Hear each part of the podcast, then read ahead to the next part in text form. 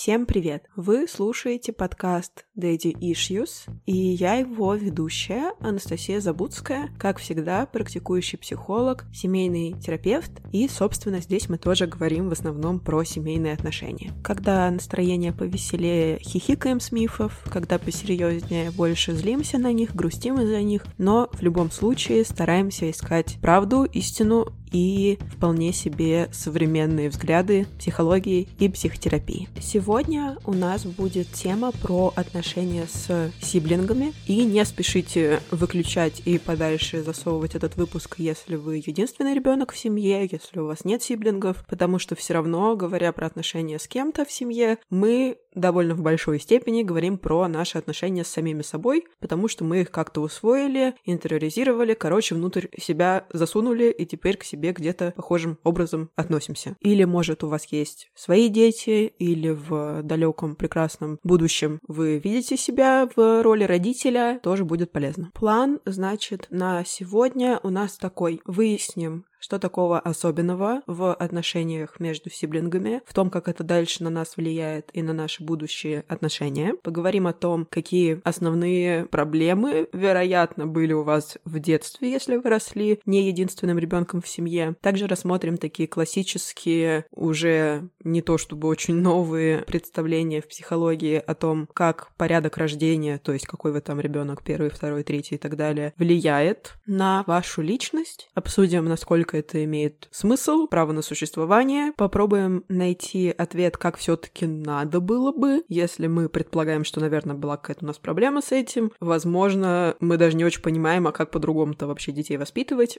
Вот постараемся накидать какие-то основные положения. А также обсудим истории и вопросы, которые пришли в нашу редакцию в моем лице. Хорошо, давайте начинать. Так, ну что, сразу расчехляем такое слово, как сиблинг, куда входят сразу братья, сестры, это гендерно-нейтральный более термин, и более коротенький, в общем, вполне себе уже вошедший в научный обиход в России, хотя изначально, понятно, с английского взяли. Довольно давно, чуть позже середины 20 века, зарождалась активно системная семейная терапия. И ее отец-основатель Мюррей Боуэн одним из основных концептов предложил так называемую сиблинговую позицию. Это что значит? Что есть какая-то ваша позиция, очередность среди ваших сиблингов, по сути, номер, порядок, в котором вы родились. Средний ребенок, младший, старший, первый, второй и так далее. Получается, что из семьи в семью люди, занимающие одинаковую позицию сиблинговую в структуре семьи, имеют в какой-то степени схожие характеристики. Можно подумать о том, какие мифы вы знаете относительно сиблинговые позиции. Например, что младший ребенок это, как правило, избалованный и самый какой-то расхлябанный. А единственный ребенок, он тоже получается избалованный, и тут такой миф есть. Старший, ну, наверное, самый ответственный. Что-то еще, может быть, вам приходит в голову, откуда-то мы это видели, знали. Давайте воспользуемся моим старым способом исследования, а загуглим мемы. Итак, сейчас вбиваю мемы старший ребенок. Первый мем, что вижу, это, знаете, с бассейном картинка, где ребенок один на руках у родителя, второй рядом тонет со страдальческим видом, и внизу скелет уже под водой давно утонул. Вот, собственно, скелет, который давно под водой утонул, это как бы старший ребенок. То есть родитель возится с э, младшим, средний там где-то в сторонке, в то время как старший уже давно утонул. О боже, о боже, я пока это говорила, увидела продолжение этого мема, еще одну картинку. Там, значит, да, у нас есть скелет, который э, утонул, а есть еще ниже в этом меме корабль затонувший, такой большой, уже все абсолютно там покрытый морскими какими-то субстанциями, давно там находящийся, с подписью «Отец». Ой, мамочки, я обожаю свой подкаст, конечно. Мамочки, папочки. Хорошо. Угар. Дальше смотрим. А, да.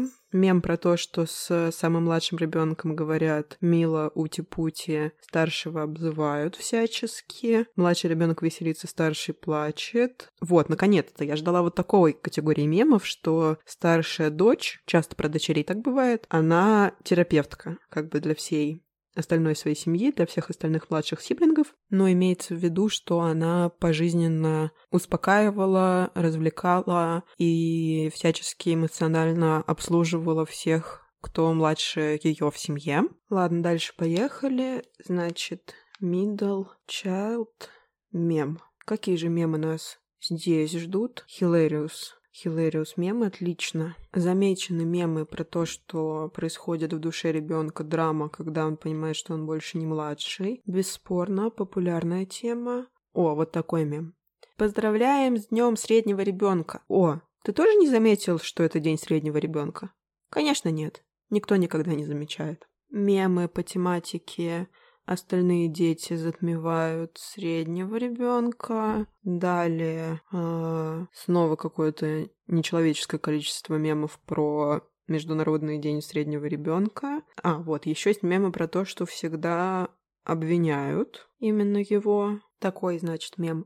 Старший ребенок я придумываю правила, средний ребенок. Я причина, по которой у нас есть правила, младший ребенок. Правила ко мне не относятся. Такая, значит, у нас репрезентация. Ну хорошо, давайте младшего ребенка загуглим. Ну да, про то, что счастье это когда ты младший сиблинг и можешь делать, что хочешь. Ты фаворит матери, отца и вообще Господа Бога, судя по мемам. А, ну вот, противоречие некоторое встретилось, что, будучи младшим, ты сталкиваешься с тем, что кто-то в школе или еще где-то говорит про тебя, а, так ты младший брат, сестра вот этого. Угу. То есть ты подвергаешься сравнению в большей степени. Что, честно говоря, и к среднему тогда относится, но про это потом поговорим еще. Угу. Когда младший сиблинг ничего не получает за то дерьмо, за которое ты знаешь, что тебя бы убили в таком же возрасте. А, ну и вот на самом деле такая Надпись «Быть младшим ребенком в семье – это проклятие и благословение», что, похоже, можно сказать абсолютно про все сиблинговые позиции, потому что везде будут свои условные плюсы и минусы, а еще потому что абсолютно все ситуации разные, и мы здесь собрали какой-то портрет, с чем это обычно ассоциировано, может быть, что-то из этого – это про вас, про вашу жизнь. Еще напоследок единственный ребенок мемы, мы видим, что здесь в основном мы, это я и мой внутренний критик, ребенок, а мы видим, что ему одиноко. Вот такой мем давайте. Стартер пак единственный ребенок. Переживаешь много о том, что о тебе думают другие, как и все люди. Мама, пожалуйста, можно мне брата или сестру? Я не уверена, что все так думают. О боже, у тебя нет братьев и сестер? У меня 23, тебе так повезло. Другие типа тебе так говорят. Ну да. Дальше. Иногда ты говоришь самим собой, потому что тебе не с кем говорить. Тебе все еще все время одиноко. Ты очень близок со своими родителями. Ты должен быть такой избалованный, и ты не привык ничем делиться. Кстати, не знаю, это имеется в виду снеками или переживаниями. Я просто сразу подумала про переживания, но вообще мне кажется, это больше относится к снекам. И, скорее всего, у тебя был воображаемый друг в какое-то время жизни. Исчерпывающе. Ну что, теперь поговорим про сам концепт с точки зрения психологии, теории. Что касается единственного ребенка, как и старшего, то есть как бы первенца, на него, как правило, возлагаются самые большие надежды. Это я сейчас говорю с точки зрения одного из подходов, да, то есть сейчас как бы не истину какую-то говорю, факты записываем про себя. Нет. И больше всего тревоги, по сути, достается этому ребенку. Или, как вариант, больше всего тревоги еще в таком же количестве будет, когда родится м- первый ребенок другого пола. Потому что если даже до него были несколько одного, то на этого тоже какие-то ожидания возлагаются. Мне сразу же приходят в голову уже контрпримеры по поводу того, что на первенца возлагаются самые большие ожидания. Мы можем взять историю, в которой рождение этого самого первенца, какое дурацкое слово, первого ребенка выпало на этап жизни родителей, когда они не могли много ему уделять, например, времени, и впоследствии, когда они заработали больше денег, осели как-то, они уже более активно проверяли домашки у младших, детей, чем у старшего, и ожидания больше вкладывали туда. Ну вот что в голову пришло, но думаю, все уже прекрасно поняли, к чему я веду, что ничего универсального не бывает, все истории индивидуальны. Окей, дальше средний ребенок. Даже есть такое понятие условное, как там синдром самозванца, только синдром среднего ребенка,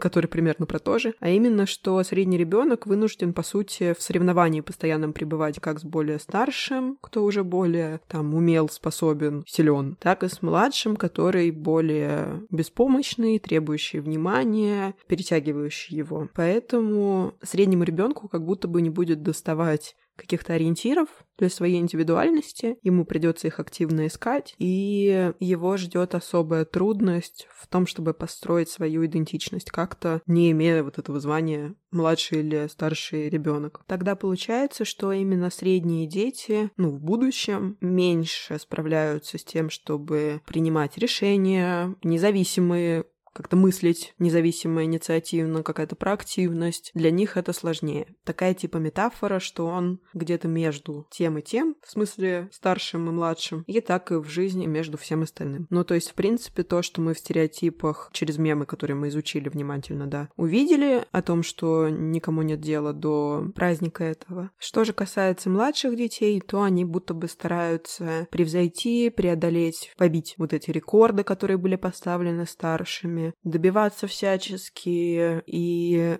это сравнение может привести к тому, что они будут всячески идти к цели, обойти и вечно себя сравнивать, либо жить в тени у старших и грустить по этому поводу. Ну, то есть здесь мы берем дихотомию, что либо ты лучше, показываю скобочки в воздухе, кавычки, а, либо ты хуже. Хочется сказать, что это не соревнование, но понятно, что когда вы дети в одной семье, как будто бы в одинаковых условиях, это правда выглядит так, будто у вас был общий старт, с которого вы стартанули, и кто первый придет к финишу, кто победит в гонке этой жизни в плане там денег, успешного успеха и так далее. Но, конечно же, на самом деле это не так. Давайте двинемся к факторам, про которые легко можно забыть, которые легко можно не заметить, но на самом деле они здорово влияют на все те штуки, которые мы уже озвучили и делают ситуацию сильно сложнее. Неочевидной штукой может для вас оказаться то, что вообще-то считается, что если разница в возрасте составляет больше, чем 5-6 лет, то вообще-то про каждого ребенка, который после этого времени родился, можно говорить, что он по вот этим характеристикам условно будет приближен к единственному ребенку. Да, добавится что-то от позиции, к которой он ближе всего, но этот гэп, этот перерыв в рождении детей в какой-то степени позволяет вам быть на позиции первого ребенка. То есть это не только про конкретный порядок годов рождения. Одна из самых непростых истин, с которыми предстоит смиряться сиблингам, это то, что в какой-то мере у вас были не одинаковые родители. Родители не константные, не зафиксированная во времени какая-то форма и субстанция. Они меняются, как меняются жизненные обстоятельства. Меняется их возраст, меняется их ритм жизни, меняются их отношения между собой, и это уже делает их не совсем теми людьми, которые достались вам в точно таком же возрасте, как вашим что старшим, так и младшим сиблингам. Это же, кстати, может уже во взрослом возрасте приводить к таким спорам, кому хуже, кому достались родители хуже. Ну, например, что вот, дорогой младший сиблинг, к твоему рождению они уже подобрели, ты не представляешь, что там у меня было. То же самое наоборот может быть. Конечно, это провоцирует много мыслей о несправедливости, почему я, со мной ли здесь что-то не так. И правда важно помнить, что сама семья, потому она системой является, что она сильно больше, чем конкретно взяли родителя и другого родителя и ребенка. Нет, мы правда можем не знать на своей шкуре, какие родители были у брата или сестры мы, правда, там не были. Как бы это, может быть, контринтуитивно бы не было. Мы вообще давайте вспомним, что не судьи чужому опыту по жизни. И точно так же мы не судьи опыту наших ближайших родственников по отношениям с другими. То есть я для того, чтобы чуть-чуть размазать четкие границы того, что вот если ты средний, ты то, если младший, все, если единственный вот так, и если первый, то вот сяк, я попробовала привести, ну вот один из вариантов, что вообще-то проходящее время одна из штук, которая смазывает эти границы и делает их менее четкими. Что еще туда относится? Контекст, то есть в какой период, момент жизни родился ребенок. На кого-то он похож, назвали ли его в честь кого-то еще про бабушек, про дедушек покойных. Условно, если средний ребенок родился, когда родители ушли с работы ради его воспитания, а еще есть младший и старший, с которыми такого не было, то больше всего будет надежд на него. Ну, кто кого воспитывал, какое было финансовое положение в конкретный момент рождения ребенка. Это все тоже усложняет ситуацию. Еще более усложняет такое понятие, как бинуклеарная семья. Это означает, что, ну, в современном мире, где, слава богу, есть разводы, это хорошо, если что, люди могут разойтись, и у них появятся новые партнеры, партнерки, и с ними появятся другие дети. Иллюстрируя первое, про что я тут говорила, что есть промежуток в 5-6 примерно лет, который приближает человека скорее к тому, чтобы считаться единственным ребенком. Если мы возьмем, что, допустим, там у среднего и младшего разница в возрасте 10 лет, то этот средний прожил 10 лет как младший ребенок. В связи со всем этим концепт сиблинговой позиции мы берем скорее как гипотезу, что вот так может быть. Но всегда думая про вас самих, ваш конкретный случай, думая про клиентов, которые приходят со своими семейными историями, мы всегда имеем в виду, что нам нужны детали, детали, детали, контекст. Поэтому призываю вас про это просто подумать, отправная точка, от которой вы можете оттолкнуться и прийти к выводу, что у вас совсем не похожее описание и ваши жизненные истории, ваш опыт совершенно не похож на вот эти мемы, а может быть похож поэтому они существуют. Так что ваша сиблинговая позиция — это не диагноз и не ярлычок, это скорее поле для дальнейших исследований. Поделюсь одной из историй, которые я получила. Есть два брата, я единственная девочка в семье. Я средняя и всю жизнь себя чувствовала тоже где-то посередине между ними. Старший брат учился в той же школе, что и я, и учителя постоянно ставили его мне в пример. Хотя сейчас понимаю, что объективно я была гораздо лучше в плане успеваемости и прочих школьных дел. Он был всегда всеобщим любимцем, и в семье в том числе. У нас просто суперские отношения, и лично он сам никогда меня с собой не сравнивал в подобном ключе. В то время и был, и есть самым понимающим и принимающим человеком. Причем, кстати, у него взгляд на наше детство абсолютно противоположный. Он говорит, что когда я родилась, все о нем забыли, и у него даже сейчас есть периодически выскакивающий прикол со штуками из разряда «А вот у меня в студенчестве такого не было, а вот я так не жил». Или с тем, чтобы вслед за мной покупать какие-то вещи, которые покупаю я. Но ему нужно тоже, лучше и дороже. Принципиально взять какую-то технику, как у меня, но новее модели и что-то в этом духе. У меня такая же история с младшим братом, но меня это очень сильно до сих пор угнетает. У нас с мамой испортились отношения как раз тогда, когда я была в его возрасте. И я наблюдаю то, с каким беззаветным и слепым обожанием она смотрит на него, и насколько она всепринимающая вне зависимости от того, как он себя ведет, или как учится, в то время как от меня всегда что-то требовали, и какая-то материальная не очень похвала и принятие обычно следовали только после каких-то достижений. И это дикую вызывает несправедливость, что я должна почему-то любовь заслужить, а кому-то она достается просто так.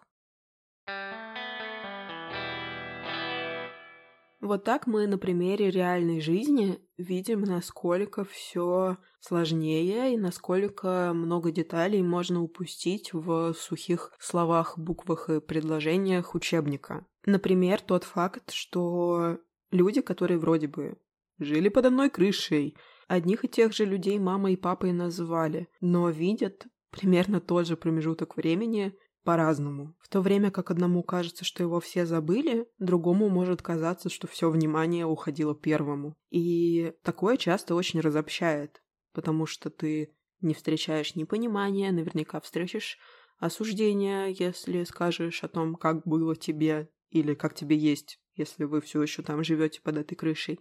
И рада слышать, что в этой истории этого не происходит, что близкие и были, и есть. Хотя кажется, что на фоне где-то внутри разворачиваются собственные процессы, связанные с сравнением и попытками как-то победить с помощью техники еще чего-то в этом воображаемом соревновании. Это правда история каждого конкретного человека, с которой он уже сам разбирается в своей терапии, в своей голове, И если есть задачка оставить отношения суперскими, это правда достижимо, поскольку мы здесь начинаем себя, разбираемся с собой, со своими реакциями и тем, почему они у нас возникают. Сами братья и сестры не виноваты в ошибках, которые могли совершать родители, но это все настолько близко, что, конечно, моментальная ассоциация с тем, что это вина или ответственность самого сиблинга. И та часть истории, которая про младшего брата и про то, что у него сейчас совсем другие условия, совсем другие слова он слышит. Вроде как от того же человека, от той же самой мамы. Конечно, это несправедливо. Про обиду это может быть, про грусть. И тут действительно имеет смысл начинать с себя, чего мне там не хватало. Даю ли я это себе сейчас? Да, про то, что должна была почему-то заслужить любовь, а ему дается просто так. Тут очень важно понимать, что дело не в вас и не в нем. Это родители, если угодно, разные родители, и это несправедливо. И тут нету ответственности на вас за то, что вы что-то не так делали, недостаточно старались. Как и нет того, что брат старается сильнее или лучше. И мы ведь все знаем, что наша самокритика, внутренний критик, в первую очередь усваивается из того, как нас критиковали раньше другие. И если мы видим, что вроде как человека маленького, который на нашем же месте, наш брат, так не критикуют, такими словами с ним не разговаривают, то здорово, так это же тем более говорит о том, что со мной что-то было не так, не с тем, кто меня обсирает, а со мной за то, что я делал или не делал. Поэтому предлагаю поговорить про то, какие трудности, челленджи, ловушки встречают родителей, которые воспитывают нескольких детей – и, соответственно, это здорово связано с тем, что потом может вылезти в виде наших тараканов в голове. И, как я и обещала в начале, как, по идее, бережнее справляться с сиблингами и нам самим с нашими тараканами. Конечно, когда мы говорим про самые распространенные проблемы между сиблингами и участие родителей в этих проблемах, мы в любом случае говорим про потребность в любви и в привязанности. А точнее в том, что она может быть нарушена по нашим субъективным ощущениям, из-за чего-то, что происходит вот в этом кусочке семейной системы, а, что родители и сиблинги. Какие могут быть основные сценарии развития событий, с которыми в основном сталкиваются люди, когда растут с братьями и сестрами, сиблингами?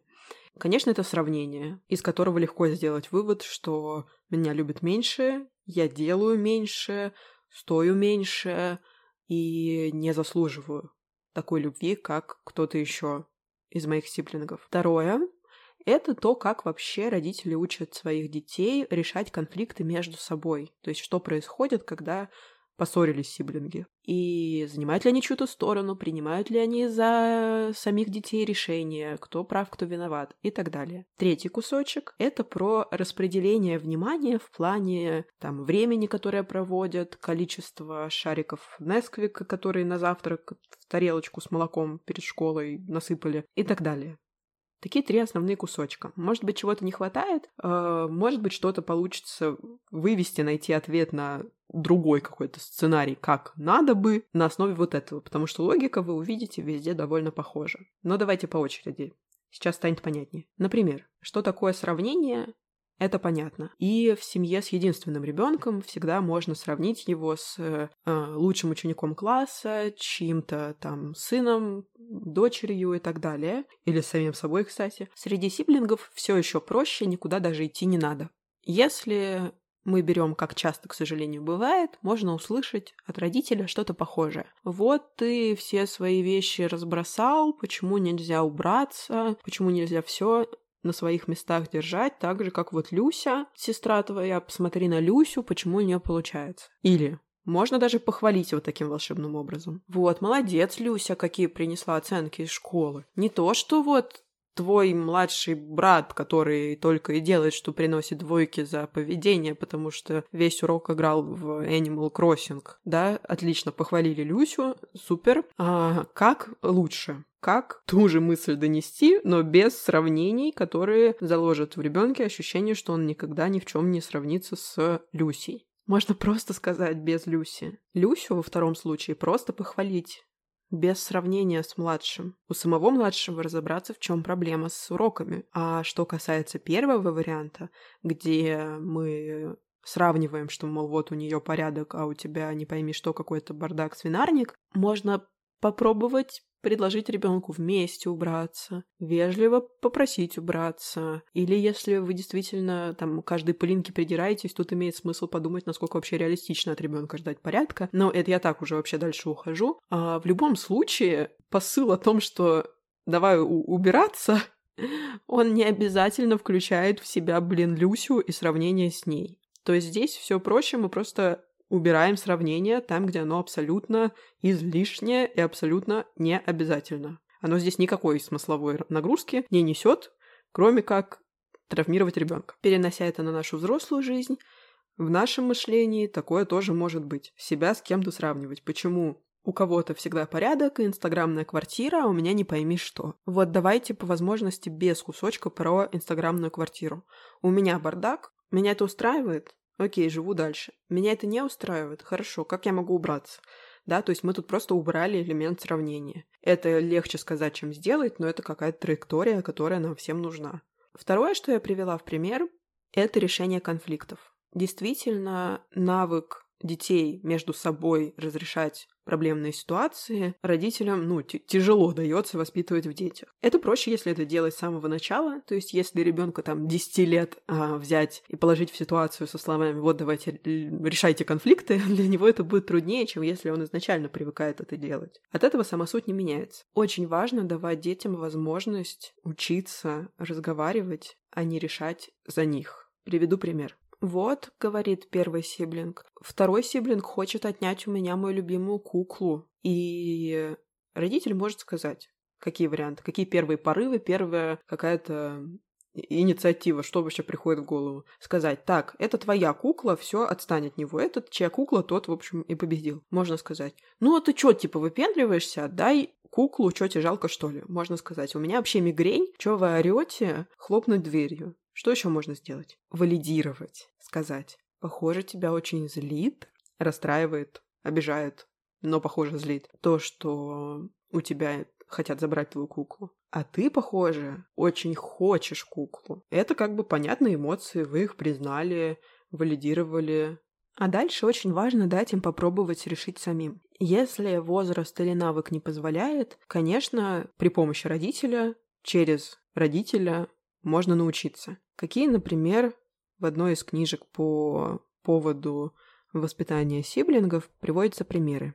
Сейчас зачитаю. Книжка Фабер и Мазлиш «Братья и сестры. Как помочь вашим детям жить дружно». Первое. Привлекать детей к процессу раздела. Дети, я купила бутылку жидкого мыла для мыльных пузырей. Одну на всех. Как нам ее будет лучше разделить? Указывать на преимущество готовности делиться. Если ты поделишься с ним своим красным мелком, она даст тебе синий, и у вас получится фиолетовый цвет. Дайте детям все обдумать. Скажет нам сиблинг, когда будет готов поделиться. Хвалить, когда делятся друг с другом по собственной инициативе. Спасибо, что поделился очень вкусная. И показывать пример. А теперь дам тебе откусить от моего печенья. Супер. Научение. И опять же, очень понятный вот этот порыв сказать, да блин, отдай э, куклу, ты вообще мальчик, мальчиком в куклы э, играть не то, быстро все, кукла, в общем, к новому хозяину, хозяйке. Вот. А, так не работает. Оно работает, конечно, но только на то, чтобы сделать вывод, что меня здесь не послушали, не услышали, и вообще, возможно, больше любят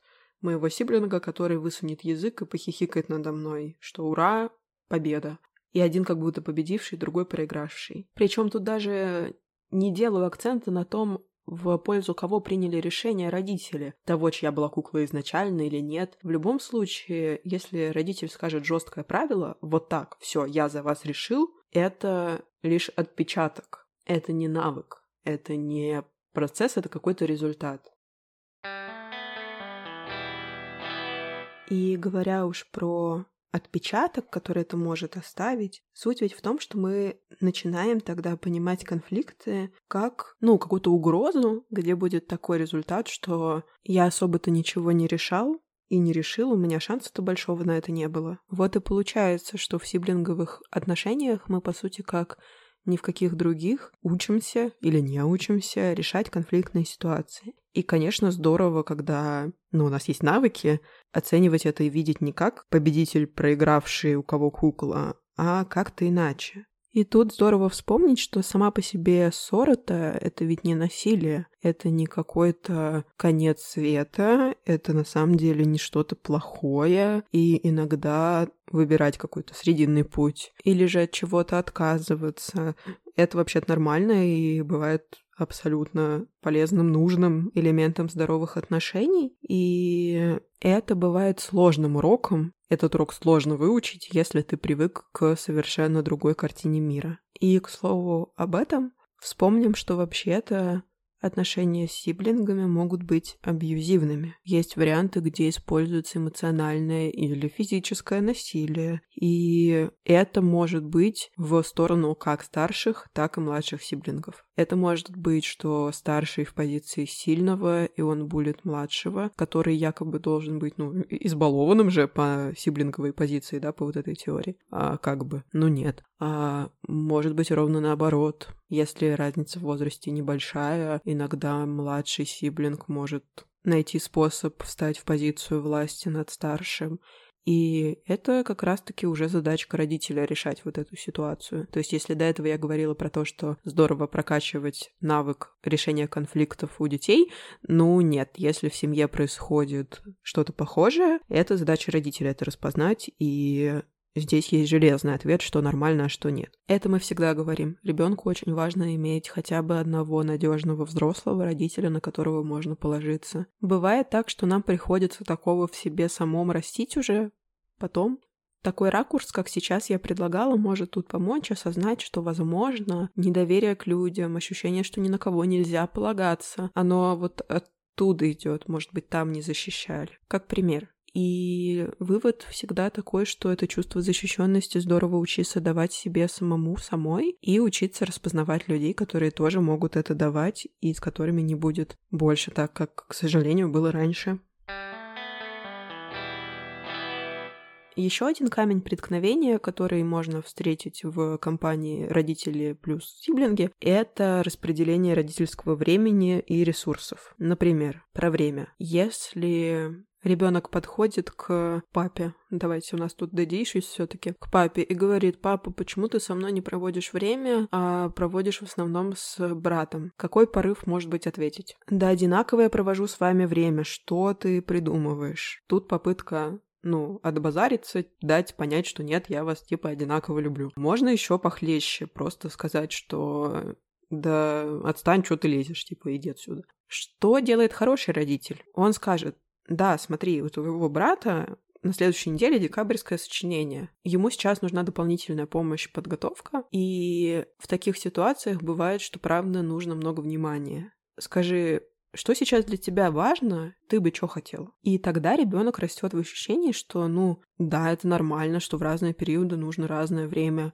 Это такая, может быть, не очень интуитивная штука. Интуитивно подумать, что родителю на вопрос, там, типа, любишь ли ты нас одинаково, или вот проведи с нами одинаковое время, отвечать, что да, люблю ровно одинаково, время с тобой 10 минут, с ним 10 минут, ему ровно 5 яблок, тебе ровно 5 яблок. Но на самом деле, даже про любовь, наверное, вы больше всего смутились, очень важно давать понять, что по-разному. Я тебя, сиблинг, люблю как тебя, а его как его. Здесь, в примере со временем, то же самое. Здесь ему нужно время, там тебе нужно время. И еще один более такой бытовой пример. Если дети сидят, и один говорит, вот ты ему насыпала больше Несквика шариков в тарелку перед школой. Какой порыв ответить может быть? У меня сразу приходит мысль сказать, да нет, неправда, я все одинаково вам отмерила, вот столько-то, не знаю, грамм, столько-то шариков. Ребенок может снова возразить, типа, ну нет, а у него изначально больше шарики там. И можно сказать, да нет, не, не глупи, там, они все одинаковые, что ты начинаешь? А еще можно сюрприз сказать. Ага, то есть тебе хочется еще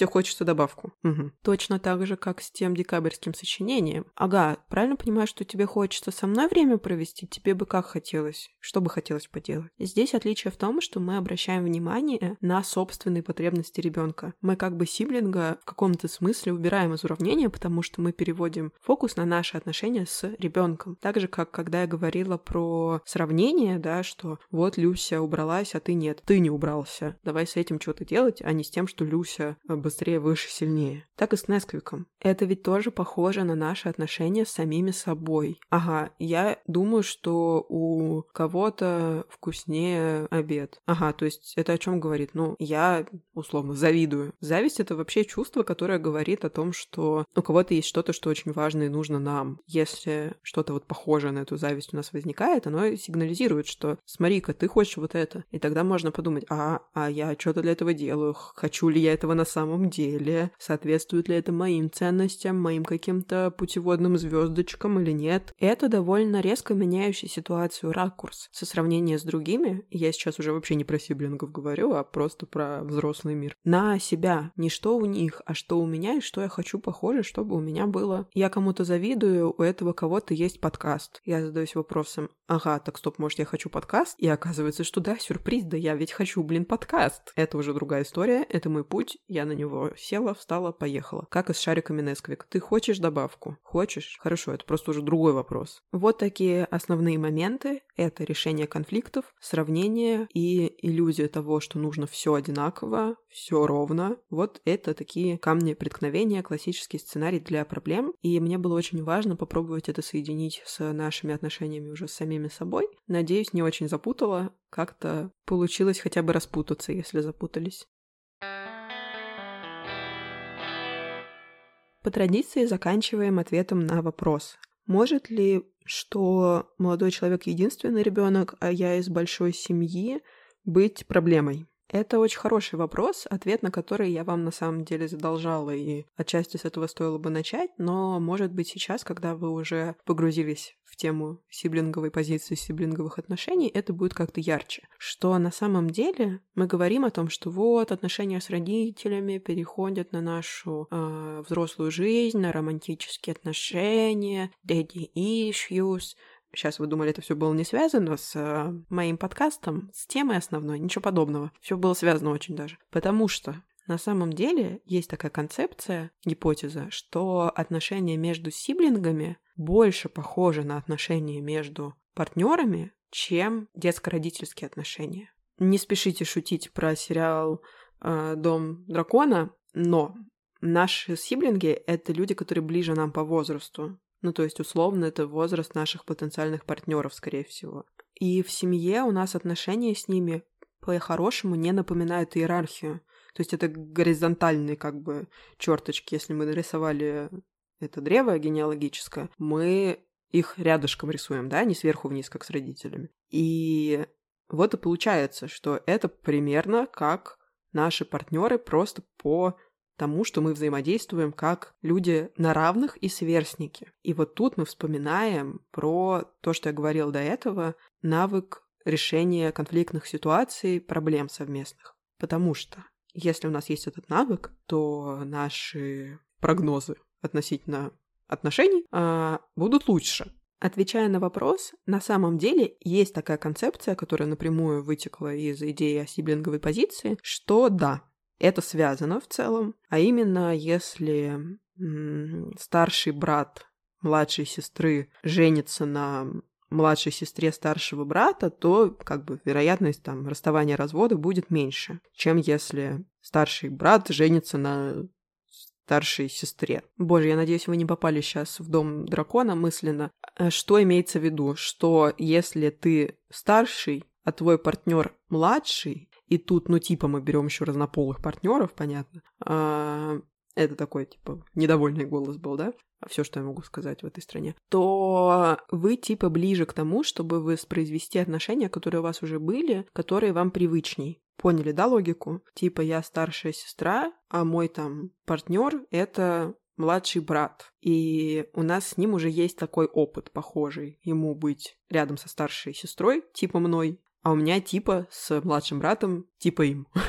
И если бы мы оба были старшими в своих семьях, то как будто бы мы бы боролись, кто из нас главный. Понимаете, да? Я даже больше скажу. Можно это генеалогическое древо наверх еще прочертить и посмотреть на сиблинговые позиции родителей человека. Ну, то есть, если старший ребенок, родители которого оба младшие дети в своих семьях, он столкнется с иным набором там от него родительских ожиданий, чем старший ребенок, у которого оба родителя были старшие. Это сейчас не относится конкретно к э, вашим будущим взаимоотношениям, просто к тому, что при желании-то можно посмотреть вообще на все от царя гороха. Что мы в семейной терапии и делаем, просто не с такой железной позиции, что, ага, младший, все, галочка, поехали дальше, тебе только за старшего, соответственно, можно замуж выходить или наоборот. А нет. То есть это все будет про детальный расспрос. Вообще никогда в жизни я не буду изначально делать вывод на основе того, кто какой по счету из кого вылез. Мне хочется верить, что мы взрослые люди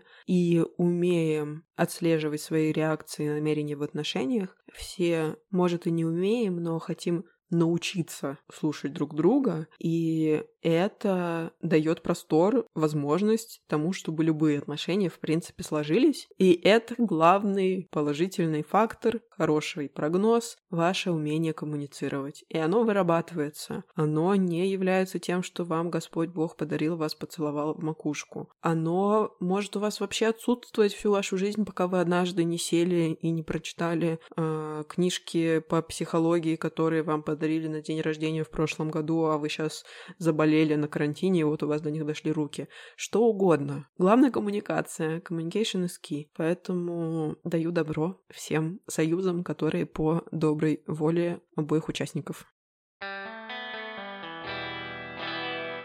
Фух, это все на сегодня. Спасибо большое, что послушали этот выпуск до конца. Эта тема была для меня не самой очевидной, потому что я единственный ребенок, да-да, тот самый из мемов в начале. Можете построить на этом какие-то гипотезы на тему меня, да. Я надеюсь, что вы взяли сегодня что-то полезное и интересное из этого выпуска. Даже если у вас нету ни братьев, ни сестер, я рада любой обратной связи, лайки, комментарии, все это крайне приветствуется, так что ставьте оценки оценку там, где вы слушаете подкаст Daddy Issues, и в социальных сетях, все, которые придут вам в голову, везде меня зовут одинаково, о чем вы узнаете из описания. Желаю вам комфортной погоды и чтобы подушка всегда была прохладной с обеих сторон. До встречи!